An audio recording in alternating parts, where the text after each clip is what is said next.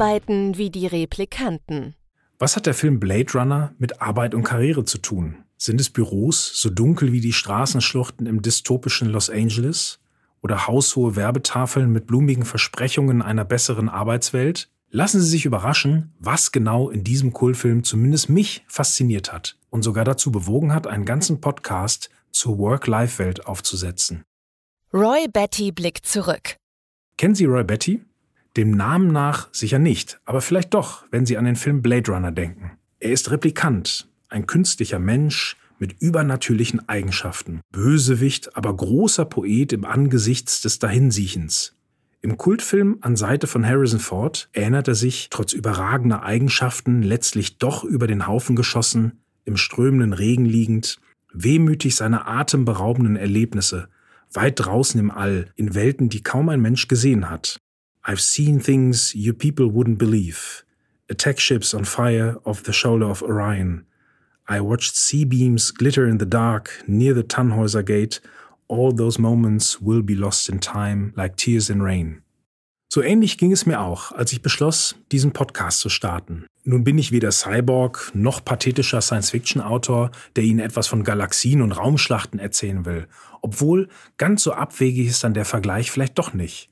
Wo man so manches betriebliche Innenleben mit der Dynamik eines alles zerreißenden schwarzen Lochs vergleichen kann und der Umgangston in vielen Unternehmen wie auf dem Kommandodeck von Lord Vader anmutet.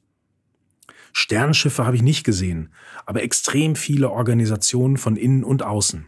Als Mitarbeiter, Zuarbeiter, Lagerarbeiter, Aushilfsredakteur, Wehrdienstleistender, Forscher, Berater, Gründer, Marketingmensch, Personalfachmann, Projektleiter, Sachbuchautor, Workshopmoderator. Ich bin überzeugt, dass ich in meinem bisherigen Berufsleben viel gemacht und viel gelernt habe. Aber habe ich auch viel erreicht? Diese Schlüsselfrage stellen sich viele Menschen. Aber wie definiert sich Erfolg wie Zufriedenheit? Welche Rolle spielt Arbeit dabei?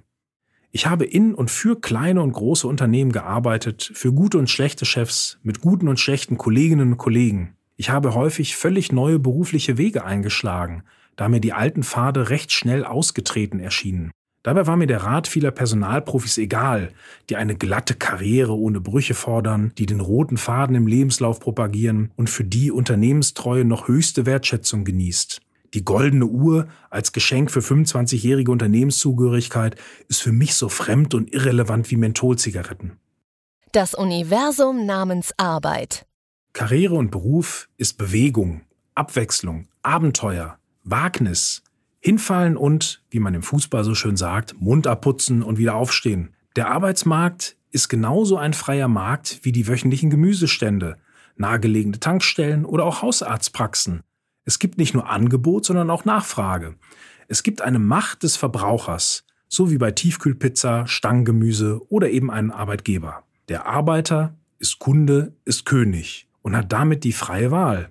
Deswegen müssen Unternehmen den Menschen mehr bieten als nur ein Auskommen.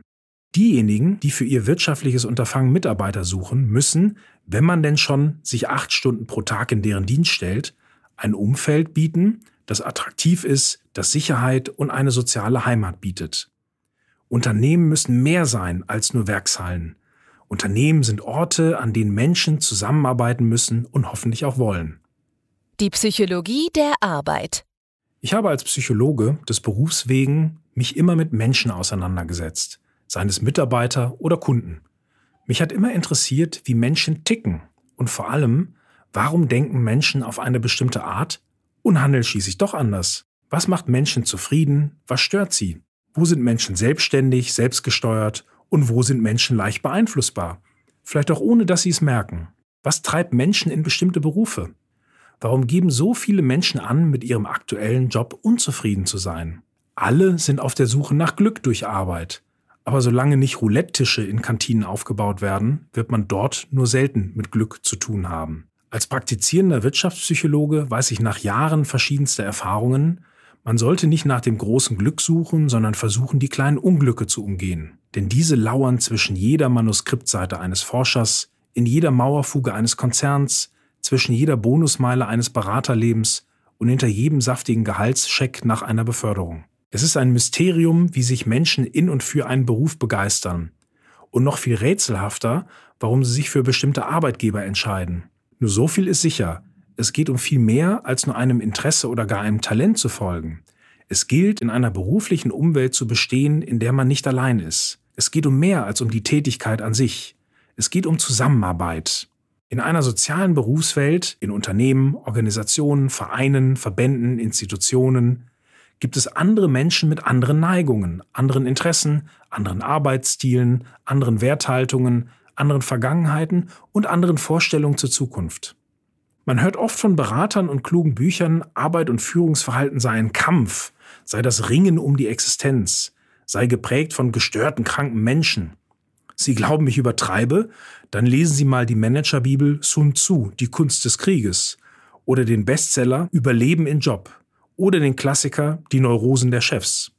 Dabei sind es Menschen wie du und ich, die alle nur mit Wasser kochen, die ihre Arbeit mögen wollen, die gut mit Kollegen auskommen wollen, um abends zufrieden die Tür oder den Laptop-Bildschirm schließen zu können. In dieser sozialen Berufswelt gilt es, gut zurechtzukommen, sich zu behaupten, eigene Vorstellungen zu verwirklichen und gleichzeitig positive Beziehungen aufzubauen. Und hierzu möchte ich Sie an meinen Erfahrungen und Erlebnissen teilhaben lassen, damit sie leichter und zielgerichteter eine berufliche Erfüllung verwirklichen können. Was Sie erwarten dürfen. Ich werde in den kommenden Folgen meine vielfältigen Erfahrungen mit Ihnen teilen, die ich in Vorstandszimmern, Marketingetagen, Personalabteilungen, Beraterbüros, Startup-Lofts und so weiter gemacht habe. Ich möchte Ihnen sehr verschiedene Perspektiven von Arbeit nahebringen. Von beiden Seiten des Schreibtisches, von oberen und unteren Etagen der Macht, von Menschen, die entscheiden und von Menschen, über die entschieden wird. Das wird kein Theoriekurs, denn ich werde Ihnen zahlreiche Anekdoten liefern, so wahr wie sie nur sein können. Ich möchte Ihnen vermitteln, was wirklich zählt, um im täglichen Arbeitsalltag sozial zu überleben und emotional gut zu leben. Work-Life-Hack.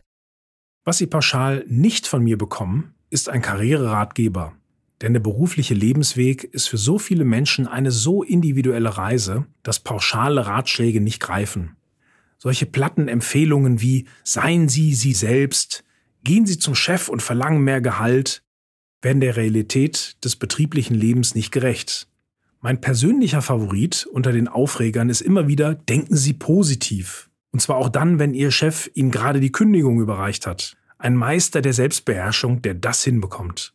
Ich gebe Ihnen aber mit vielen Learnings und noch konkreteren Work-Life-Hacks Tipps für Ihre Reise mit, wie sie sich an typischen Weggabelungen verhalten, wie man kruden Kollegen oder renitenten Chefs begegnet, wie man das Hauen und Stechen zwischen Abteilungen besteht, was man von Beratungs- und Marketingprofis lernen kann und wie man gewiefte Ellbogenkarrieristen mit ihren eigenen Methoden schlagen kann. In diesem Sinne wünsche ich Ihnen zunächst einmal viel Spaß und dann aber vor allem viel Erfolg beim Umsetzen.